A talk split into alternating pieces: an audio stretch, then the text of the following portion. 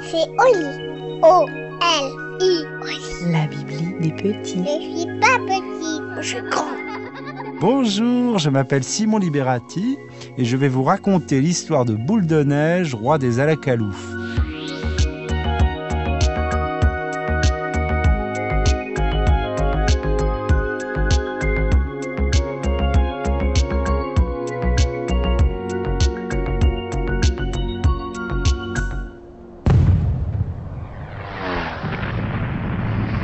Boule de neige naquit en Moselle une nuit de l'hiver 1914.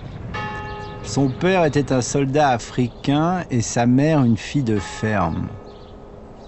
Le vrai nom du petit enfant était Félix, qui veut dire heureux en latin, mais on le surnomma Boule de neige parce qu'il était tout noir de peau, tout petit, et qu'il avait une tache blanche sur la poitrine.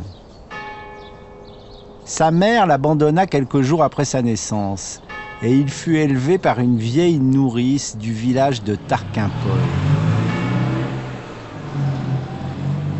La dame à qui appartenait le château voisin se prit d'amitié pour Boule de Neige et voulut qu'il soit bien élevé. Son fils, le marquis Stanislas de Gaïta, était mort bien avant la guerre. On disait qu'il était versé dans la magie. Boule de Neige resta petit, il mesurait à peine 20 cm à 10 ans et pouvait tenir dans la poche d'une robe de chambre. Comme il se plaignait d'être bien seul, on lui donna une poule blanche. Ils se tenaient toujours blottis l'un contre l'autre près de la cheminée de la cuisine. Boule de neige trouvait toutefois que la poule n'était pas très propre. Il décida de lui nettoyer les pattes avec une brosse de crin très dure. Sans le faire exprès, il frotta si fort que les petites écailles qui protégeaient les pattes de la poule tombèrent. La poule ne protesta pas. À peine battait-elle des ailes, mais cela n'effraya pas Boule de Neige qui était têtue. Sa poule blanche ne se leva plus, elle n'alla plus picorer dans la cour. Elle restait couchée et Boule de Neige s'étonna de la voir aussi paresseuse. La cuisinière s'inquiéta, elle découvrit les pattes écorchées de la poule. On prévint la vieille marquise et Boule de Neige fut punie. On l'enferma dans le placard de l'escalier. Étant sorcier, le petit garçon savait de source sûre que le placard était habité par un diable. Il voyait ses yeux rouges qui le regardaient dans le noir. Il força la porte et s'enfuit par une nuit très froide, aussi froide que celle où il était né. Il marcha tristement dans la campagne gelée. Il avait emporté une petite valise en carton qui contenait son livre de magie, une culotte propre et une pièce d'or que la marquise lui avait donnée. La lune brillait derrière les étangs. Il entendit une musique lointaine, de la guitare. Il y avait un feu et une gitane qui dansaient en remuant ses cheveux devant les flammes. Avisant une paire de bottes cirées avec des boucles d'argent, Boule de Neige s'y faufila pour dormir bien au chaud. Au matin, une grosse voix le réveilla. Qu'est-ce que tu fabriques dans mes belles bottes? Le géant Goliath, à qui appartenaient les bottes et la voix, l'apporta au directeur du cirque. Ma foi, c'est un nain, il est tout noir, il va remplacer notre pauvre nain Arnaud, qui est devenu fou. Le géant s'empara de la valise, de la culotte et de la pièce d'or.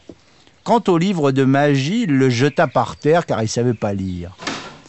À l'époque, dans les cirques, il y avait des monstres qui servaient d'attraction. On mit boule de neige dans une cage avec un petit trône et un pagne fabriqué avec des feuilles de bananier. Un écriteau indiquait Boule de neige, le pygmée cannibale.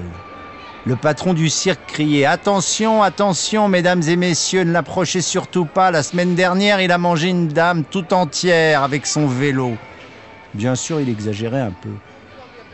Boule de neige s'ennuyait dans sa cage et il avait très froid. Il obtint qu'on lui rendît son livre de magie, mais les feux de Saint-Elme et autres merveilles qu'il produisait ne suffisaient pas à le réchauffer. Heureusement, Goliath avait pris l'habitude de le fourrer dans sa poche pour l'aider à tricher aux cartes. Le cirque traversa la France jusqu'à Marseille, où Boule de Neige profita de l'ivresse du géant pour s'échapper. Un autre nain lui avait parlé des cirques américains où la vie était plus douce et les numéros sensationnels. Boule de neige se faufila dans une caisse de marchandises qui embarquait sur un cargo pour New York. Lorsqu'il vit la statue de la liberté à l'entrée du port de New York, il fut étonné de la trouver si petite. Un bon présage. Il prit le métro jusqu'à Coney Island et fut engagé dans une baraque foraine pour 10 dollars par semaine. Il devait partager la roulotte d'un artiste qu'il n'aimait pas. Kif Kif, l'homme mollusque, et sa femme Drella, sirène du port de Copenhague. La queue de la sirène était fabriquée avec de vraies peaux de poisson couvertes d'écailles qui rappelèrent à boule de neige les pieds de sa poule blanche. Aussi tomba-t-il amoureux de la sirène. Sentiment partagé, car quoique petit, il était très bel homme. Kif Kif n'avait ni bras ni jambes, ce qui ne l'empêchait pas de fumer le cigare. Boule de neige lui envoya un sort et Kif Kif disparut dans un nuage de fumée. Le directeur se contenta de peindre un nouvel écriteau pour Drella, reine des sirènes, et son Bernard l'ermite.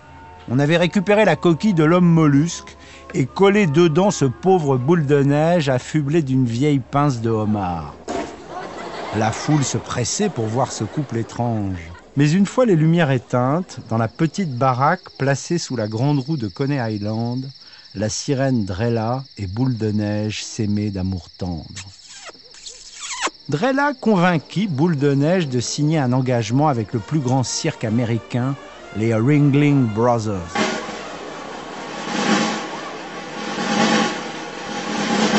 Le plus petit magicien du monde, tel était son nouveau titre. Boule de neige n'était plus montré dans une cage comme un phénomène, mais il se produisait dans de véritables numéros. Il portait un beau costume rouge avec des brandebourgs et une toque en fourrure blanche.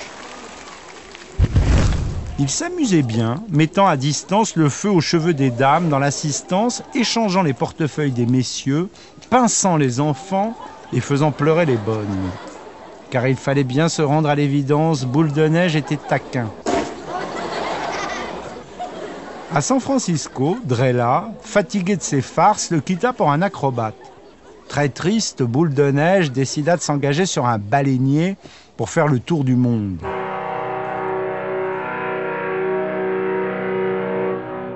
Comme il ne pouvait pas manier le harpon, on le rangea dans la cale pour chasser les rats. Il les charmait avec une petite flûte. Au Cap Horn, les Indiens à la qui étaient des naufrageurs, allumèrent des feux qui trompèrent le pilote.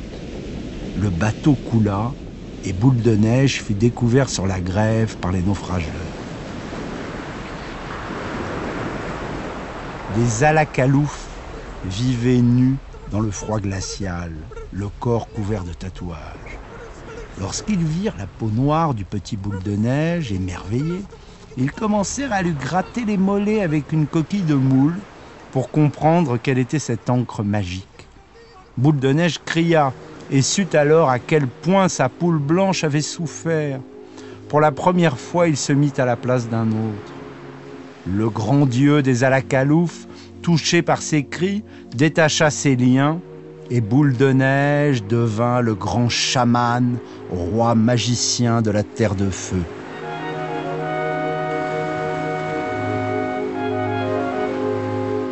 Voilà, l'histoire est finie et maintenant il faut aller au lit.